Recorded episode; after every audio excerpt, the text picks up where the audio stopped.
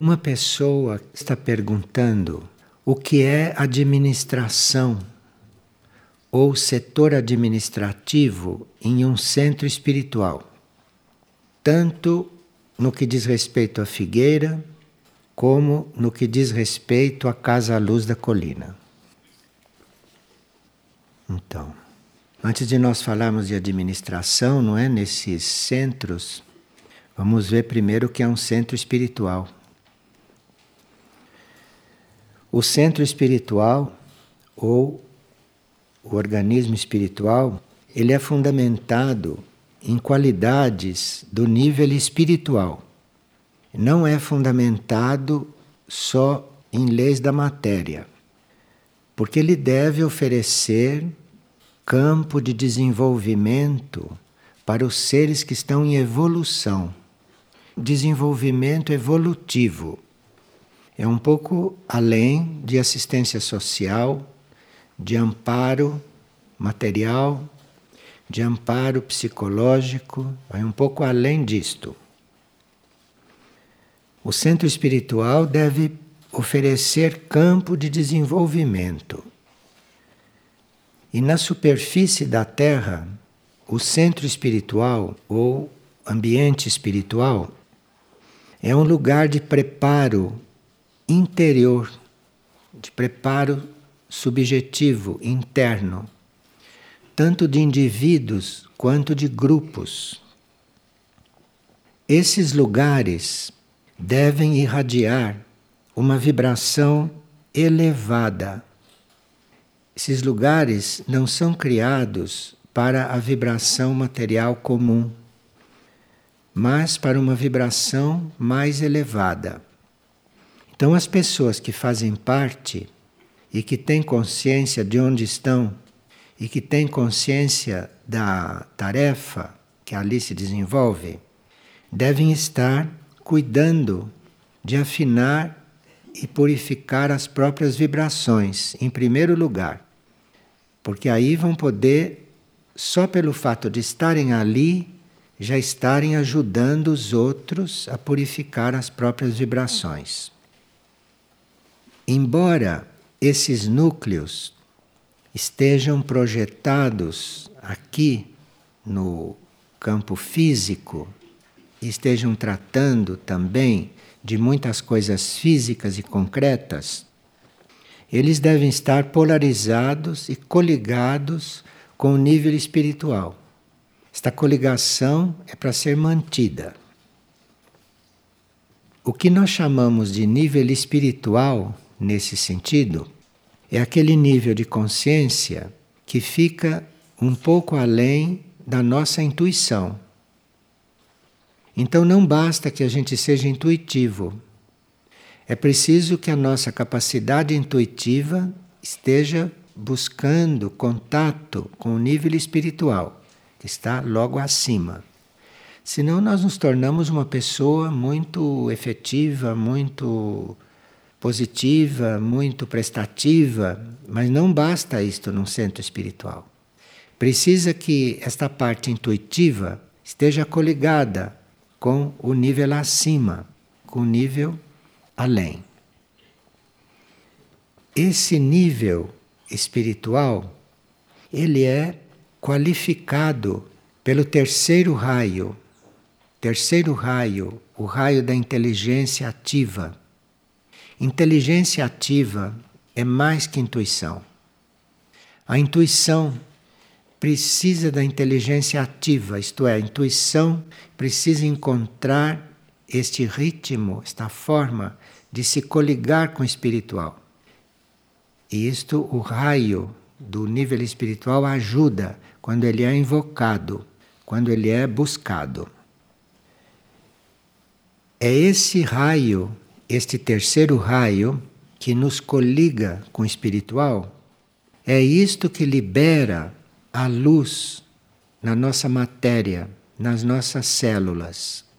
Então nós não vamos conseguir liberar as nossas células, liberar a nossa forma, a nossa parte formal daquilo que são os elementos próprios dela, se não vem esta luz do espiritual. É esta luz que liberta, que libera o nosso material humano, o nosso material celular daquilo que ele tem que ser libertado. Quando este impulso desce do espiritual, quando nós o invocamos, quando nós nos abrimos a eles, em alguns isto é fator de conflito.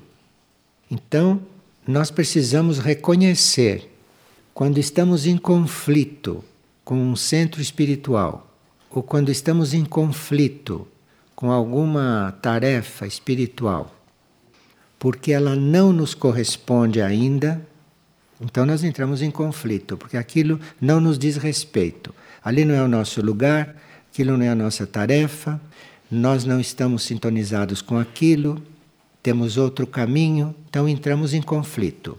Isto é um tipo de conflito.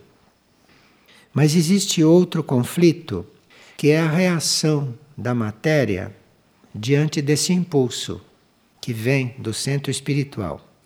Porque ele está removendo as nossas cristalizações, ele está removendo os nossos preconceitos, ele está removendo as nossas coisas mais densas, e aí não é o caso da gente se retirar. Nós temos que distinguir entre esses dois tipos de conflito. Existe um conflito que está demonstrando que ali não é o seu lugar. E existe um outro que é uma reação da sua parte mais humana, da sua parte mais material, diante de uma certa estimulação que está produzindo uma mudança na sua cristalização. E nós aqui precisamos, não é, invocar a energia da vontade. Terceiro raio não basta. Terceiro raio é aquilo que está agindo. Mas nós temos que invocar o primeiro. Temos que invocar a vontade e poder. Inteligência não basta. Compreensão não basta. Precisa invocar a parte vontade, que está mais acima. Nós precisamos buscar ter um mental ordenado e ter um coração muito ativo. Então, mental ordenado e coração muito ativo, coração aceso, isto é o que produz a química para nós estarmos ali não em conflito. Então, mental ordenado e um coração muito vivo, muito ativo, muito aberto. Agora vamos ver a parte da administração. O que é administração? Ou o que é um setor administrativo em um centro espiritual? Administração no sentido comum, no sentido material, é uma coisa muito clara para muitos. Se faz até curso disto, não é? Existem até escolas para ensinar administração. E isso é um conjunto de normas para disciplinar os elementos que produzem, os elementos que rendem os elementos que trazem progresso. E é uma forma de nós controlarmos aquilo que é produzido, aquilo que é criado. Então, isso é administração no sentido materialista. E essa administração material inclui não só o controle daquilo que é produzido, mas inclui também o controle da qualidade. A qualidade está incluída nesta administração, embora material. Para administrar materialmente, nós temos que aprender não só a gerir uma coisa, mas temos também que aprender a atuar. Só gerir não basta para um administrador normal. Ele tem que saber atuar também.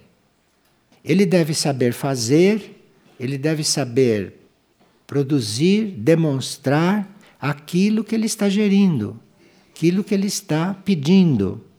Senão, ele não é um bom administrador.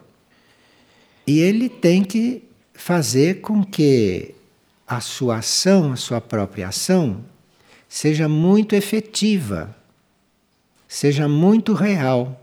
E não que seja uma ação abstrata, uma ação só de apresentar ideologia, não é? Mas ele tem que também tornar aquilo tudo uma realidade. Isso são coisas conhecidas na definição de administração. E o administrador também deve saber fazer com que as coisas sejam postas em prática. Senão ele não é administrador, senão ele é um teórico. Então ele tem que saber do que se trata, tem que saber dizer como fazer e tem que tornar aquilo uma prática. E com isto, ele vai se desenvolvendo também como administrador. Agora, um bom administrador se ocupa totalmente daquilo que ele está gerindo. Não é um bom administrador quem se ocupa mais ou menos, ou quem se ocupa de uma coisa e não se ocupa de outra, ou quem se ocupa daquilo que ele gosta e deixa por conta dos outros aquilo que ele não gosta, aquilo com que ele não tinha afinidade. Isto é um mau administrador. Isso é um administrador pela metade. Ele tem que se ocupar de tudo totalmente. Porque senão aqueles que dependem dos contatos dele, dependem da orientação dele, dependem da influência dele, não chegam a perceber, não chegam a sentir efetivamente a sua ação. Quando existe um administrador assim, eu estou falando do mundo material, estou falando do comum, do normal, que é uma base, não deixa de ser uma base. Então, quando há um administrador assim, normalmente surge um setor. Senão, não surge, não. Senão, ele não encontra colaboração, ele não encontra outros braços para ele, ele não encontra colaboradores. Para surgir um verdadeiro setor, precisa que o administrador seja isto que se disse: um setor organizado, um setor onde realmente as coisas se distribuam. Agora, existe a administração direta, que é aquela na qual você toca as coisas diretamente, e existe a administração indireta, que é aquela que você cuida através de colaboradores. Então tem esta parte direta que cabe a você, ninguém mais, naqueles momentos, naquelas etapas, e tem a parte indireta, que é aquela que você está fazendo, que você está organizando, que você está estimulando mas que é feita por colaboradores, que é feita por outros. Em muitos casos, isto é, em quase todos os casos, existe uma parte da administração que é pública, isto é, que reflete, reflete no grupo, reflete na comunidade, reflete no mundo externo. E isto precisa ser cuidado também pelo administrador. Então não basta que ele faça a parte dele, não basta que ele indiretamente trabalhe através dos colaboradores, mas ele tem também que perceber a imagem, o reflexo de tudo aquilo que está acontecendo. Porque senão deixa de ser uma administração positiva para ser negativa para um grande número de pessoas ou para um grande número de processos. Então é preciso ver como é que está refletindo aquilo que você está administrando. E você tem que cuidar desta imagem, porque isto faz parte da administração. Isto faz parte dessa técnica de administrar. Agora, em um centro espiritual, que às vezes lida com administração bem concreta também, Aí nós temos que ir um pouco além. Porque num centro espiritual nós teríamos que considerar tudo isto trabalho com energia. Trabalho de energia. Já estamos indo para um outro campo. Então, o administrador em um centro espiritual está conscientemente lidando com energia e não só com coisas materiais, não só com economia, não só com produtividade, não só com tudo aquilo que o administrador normal lida. Ele está lidando com tudo aquilo, mas ele tem consciência que ele está lidando com energia. Ele vê isto tudo como energia e não só como o outro vê. E ele trata esta parte reflexa, trata esta parte que se projeta publicamente também como energia. E aqui, essa parte que reflete, esta parte que é um sinal para os outros, num centro espiritual, isto diz muito respeito ao uso das doações. Então, o administrador no centro espiritual tem que ter muita clareza com respeito ao uso das doações e não só isso, mas tem que ter muito claro que ele tem que espelhar esse bom uso das doações publicamente para todos aqueles que doam. Porque senão ele coloca aqueles que doam em conflito.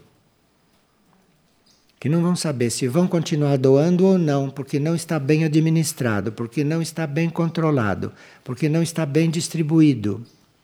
Então ele vai produzir conflito em quem doa. De forma que esta parte da doação no centro espiritual é muito delicada no âmbito da administração. Como ele está lidando com energia, como administrador no centro espiritual tem consciência de que está lidando com energia, ele terá então que fortalecer os seus vínculos, os seus próprios vínculos com o seu ser interior. Porque se ele não fortalece os seus vínculos com o seu próprio ser interior, ele não vai saber lidar com esta energia. Vocês veem.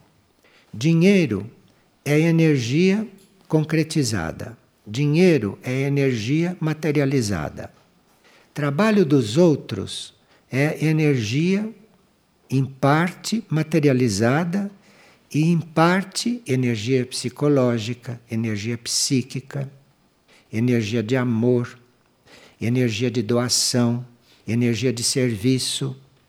Então, este administrador tem que estar em contato com o seu próprio núcleo interno, porque é a partir daí que ele vai conseguir administrar toda esta energia. Se um ser está dando amor para um centro espiritual, se a administração daquele centro não tem um contato interno, nem percebe isto. E não sabe lidar com aquilo que ele está manifestando.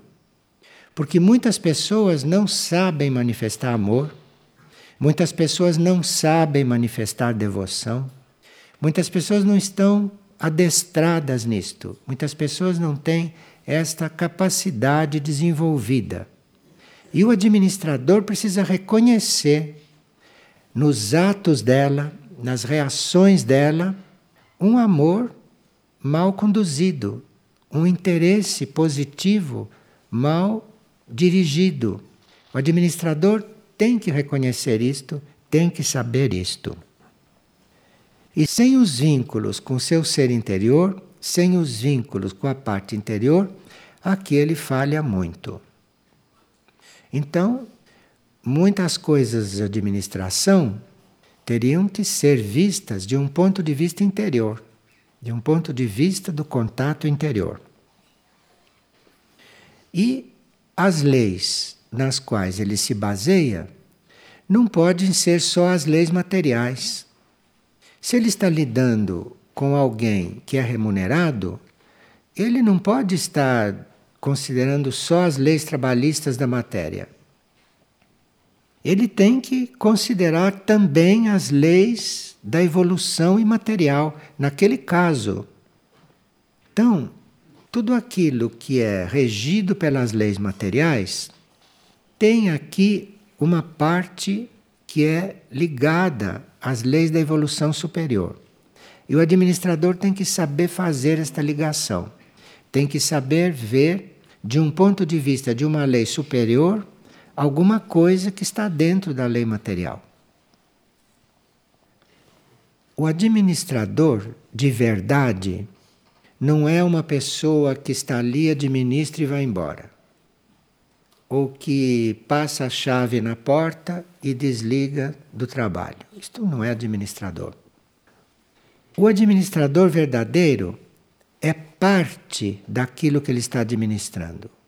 O que ele está administrando não é estranho a ele. Aquilo é parte dele. Então ele leva aquilo para onde ele vai. Se você encontra um administrador fora do seu ambiente, você ali pode falar de qualquer assunto com ele, porque ele é o assunto. Ele não tem que ir para o ambiente dele para te atender.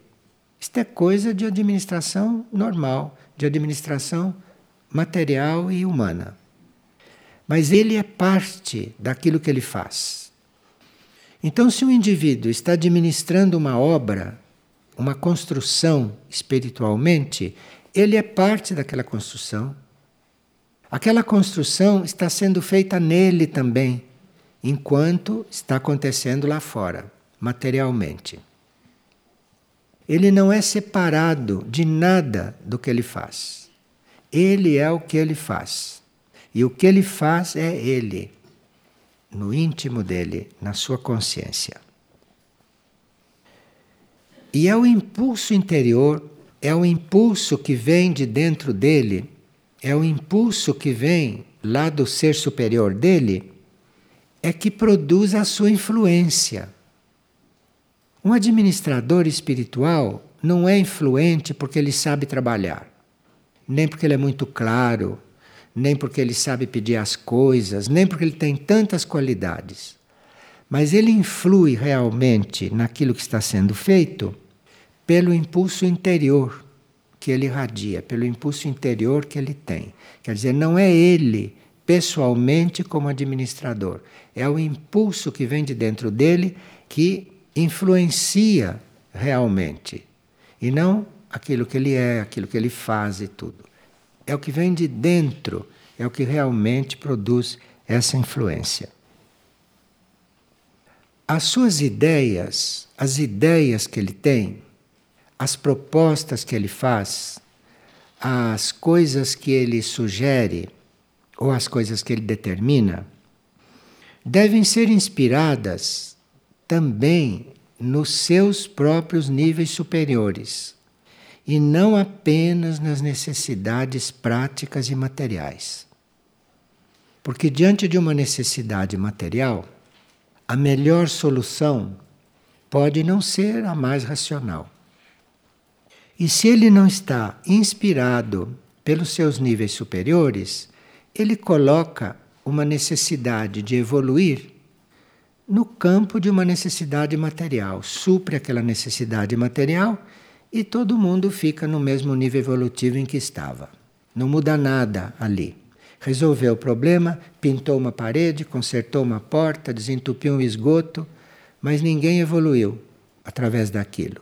Não houve evolução através daquele processo.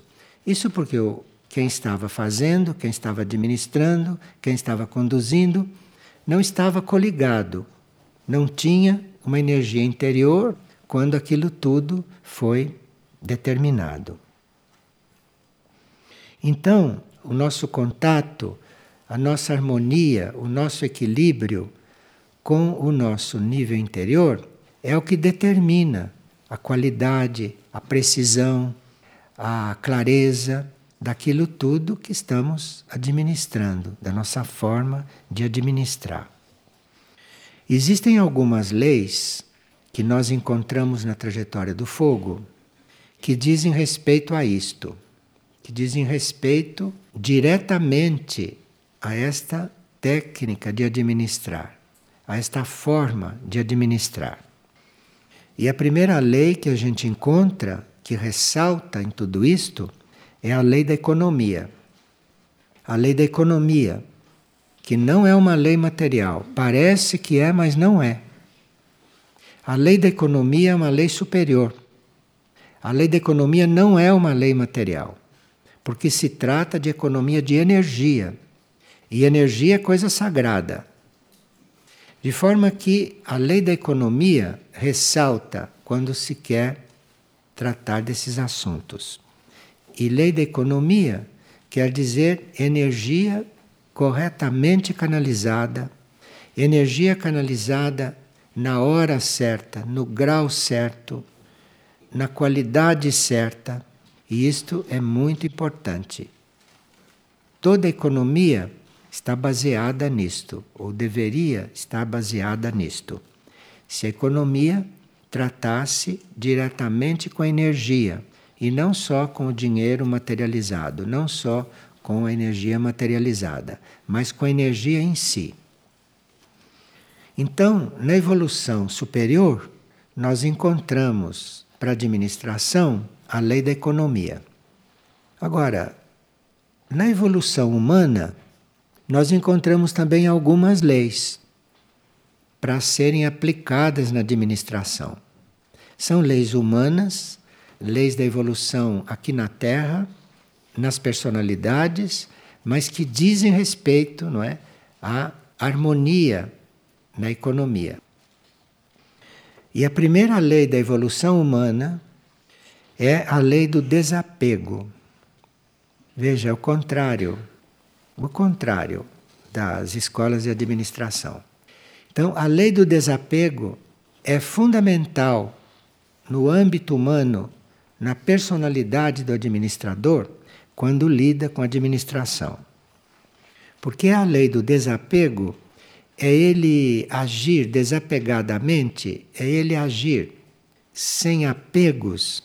É isto que aumenta a sua receptividade a energia interior que ele dispõe. O eu interno não vai fluir através de uma atividade administrativa se o administrador não é desapegado. Desapegado não significa ausente nem relaxado. Desapegado é outra coisa. Você parece que está apegado, todo mundo acha que você é apegado mas você sabe que não é. Então, isto é o que aumenta a sua capacidade de receber inspiração. Qualquer apego que seja desenvolvido por aquilo que é administrado, tolhe essa inspiração interna. Fecha esta válvula, não deixa esta energia fluir. E é o desapego que evita que você se cristalize, evita que você fique fanático em um ponto administrativo. É o desapego que evita que você regrida na sua forma de proceder, na sua forma de administrar, na sua forma de distribuir. É o desapego que é responsável por tudo isso. A outra lei da evolução humana é a lei da adaptabilidade. Quem não é adaptável deve escolher outra tarefa.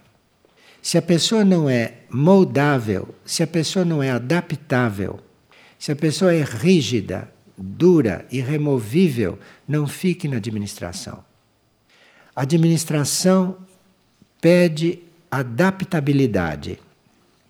Porque é a adaptabilidade que vai ajustando a nossa forma de ser a nossa forma de agir, a nossa forma de dar, de construir, a verdadeira necessidade.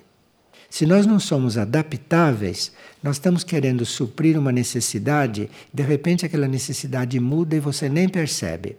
Muda de grau e você não percebe. E aí você entra naquelas características agressivas de um administrador, naquelas eh, atitudes incompreensíveis, desumanas, não é, de um administrador, porque ele não tem ainda uma adaptabilidade trabalhada. Adaptabilidade vai adaptando a energia, vai se adaptando, vai conduzindo tudo de forma que tudo acabe unido, da forma mais unida possível. E isto é o que é o mais importante. Uma coisa administrada com produtividade, mas que divide todo mundo, isto é uma coisa mal administrada, mesmo que produza muito. Então, se nós temos grandes quantidades de coisa, grandes quantidades de pessoas, grande quantidade de. Mas se as pessoas não estão unidas, se as pessoas estão divididas, se as pessoas não estão irmanadas, isso está mal administrado. Isso não está bem administrado. E tem vários tipos de administração, né? não é só de dinheiro. Nós administramos também, chama-se no mundo administração de pessoal. Né? Tem vários nomes isto no mundo. E isto tudo precisa de muita adaptabilidade.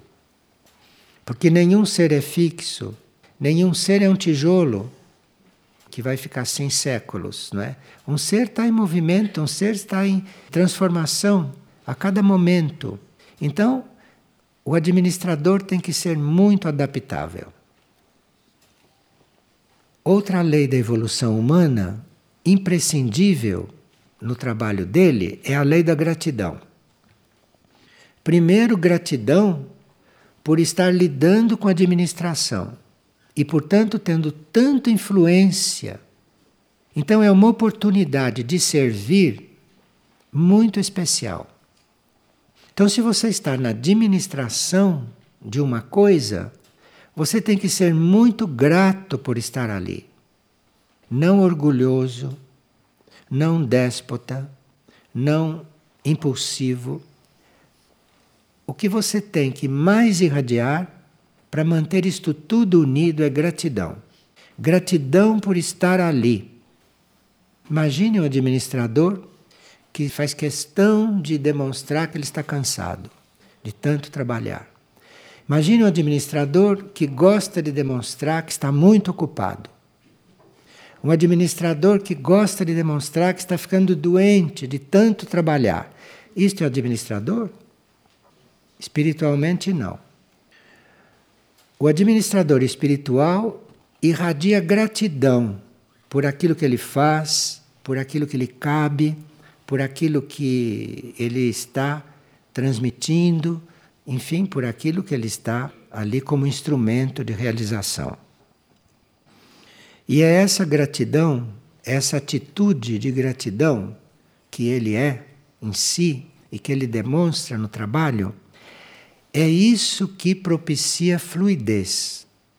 As coisas fluem quando o administrador é grato por aquilo que ele está fazendo, senão não flui, mesmo com gente eficiente, mesmo com gente capaz, mesmo com as pessoas certas no lugar certo, não flui se o administrador, se aquilo que está coordenando não é grato, não é grato por aquilo que está acontecendo, não é grato pelas pessoas que estão ali, gratos ao alto, gratos ao plano, por tudo aquilo que está acontecendo. E essa gratidão de quem está responsável, de quem está na coordenação, de quem está no centro ali das atividades, aquilo é fundamental para que o serviço desenvolva e o serviço não fique estacionado. Não se consiga uma forma de servir e fique todo mundo acostumado com aquilo aquilo não evolui, aquilo não progride, porque falta gratidão por aquilo que está acontecendo e por aquilo que está fazendo. E outra lei da evolução humana é a lei da conduta. Isto é, existe uma conduta adequada em cada situação do trabalho. E você tem que saber qual é a conduta adequada para aquele momento. Você não pode usar uma conduta fora de lugar, uma conduta com alguém que você vai ter aquela conduta com o outro, que precisa de outra conduta sua. Então, essa lei da conduta, para ser vivida, pede muita clareza, pede muito contato interno, para você ter a conduta certa, no momento certo, com a pessoa certa. Isto é uma lei. Isto é uma lei da evolução humana. Quem não tem conduta correta tem que aprender esta lei para estar evoluindo e para estar ajudando, colaborando, não? Para que tudo evolua. E a outra lei da evolução humana que cabe aqui a um administrador é a lei do trabalho. Lei do trabalho que não é essa lei humana trabalhista que a gente tem nos manuais, né? Mas a lei do trabalho é aquela lei que se você a representa, você está favorecendo a criatividade, você está favorecendo a que o indivíduo crie, desenvolva para servir ao planeta, planeta em que ele está, para servir à humanidade. Esta clareza dentro da lei do trabalho não é só o desenvolvimento do indivíduo, mas é também o indivíduo participando do desenvolvimento do planeta, o indivíduo participando do desenvolvimento da humanidade, senão fica um trabalho egoísta. Fica esse trabalho de manutenção das coisas, que é normal é? nas leis do trabalho e nas leis administrativas e na atuação administrativa. Mas isso tudo deve estar em função de uma evolução não só de uma realização, não só de uma produtividade, mas de uma evolução. E não só do indivíduo que está trabalhando, mas como aquilo está influindo na evolução maior, numa evolução maior. E cabe ao administrador desenvolver isto entre todos os que estão trabalhando. E esse trabalho deve estar muito sintonizado com a necessidade. Porque na lei do trabalho, você não precisa trabalhar mais do que é necessário. E nem menos, obviamente. Então, nesta lei do trabalho está esse reconhecimento da necessidade. E você, com o trabalho, suprir aquela necessidade e não desperdiçar energia com aquilo que não é necessário, com aquilo que não é para ser feito agora, com aquilo que não é para estar tratando agora. Isto é uma economia muito importante. Quando nós estamos desta forma dentro da lei do trabalho, quando nós estamos trabalhando dentro desta lei, os nossos corpos pedem muito pouco, porque na lei do trabalho nós estamos usando os corpos para desenvolver estas leis, para sermos estas leis. E se isto está tudo bem dimensionado, como vimos, então os corpos não têm exigências. Você sente a necessidade dos seus corpos, mas seus corpos não ficam te pedindo coisas que eles realmente não precisam, que eles realmente não estão necessitando. E vocês que têm corpos, vocês que estão em corpos, sabem o que isto quer dizer. Principalmente o corpo mental, principalmente o corpo emocional, não é? Nesse nível evolutivo em que nós estamos. E essa lei do trabalho, bem realizada, adapta, enquadra corretamente os movimentos da nossa consciência, porque a nossa consciência é infinita, a nossa consciência não tem limites. Mas no trabalho, esta consciência tem que estar bem localizada, bem enfocada e não dispersa, não indo para todos os lados, porque não é aquilo que o trabalho requer. O trabalho requer uma consciência bem precisa, bem enfocada, não é? E bem medida para que ele possa se desenvolver. É o trabalho é esta lei do trabalho que cura a nossa mente habituada a devaneios, habituada a fantasias. A mente está sempre pronta para voar, sempre pronta para imaginar. E se nós temos um trabalho específico, se nós temos um trabalho bem claro, aquilo ajuda a mente a se concentrar, ajuda a mente a se dimensionar e isto é muito importante para não haver dispersão da energia mental. A energia mental pode estar se dispersando se nós não temos um trabalho exato, preciso, um trabalho bem definido. A energia fica divagando, a energia fica se dispersando. E essa lei do trabalho é aquela que equilibra em nós o nosso lado material com a imaterialidade. É através do trabalho que isso se faz. Isso não se faz abstratamente. Isso não se faz quando a gente quer.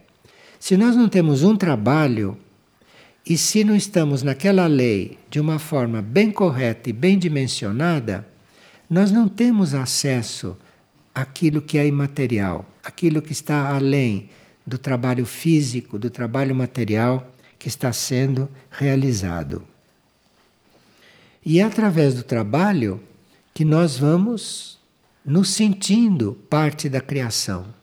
Vamos nos sentindo parte desta obra, esta obra infinita que é a criação de tudo isso.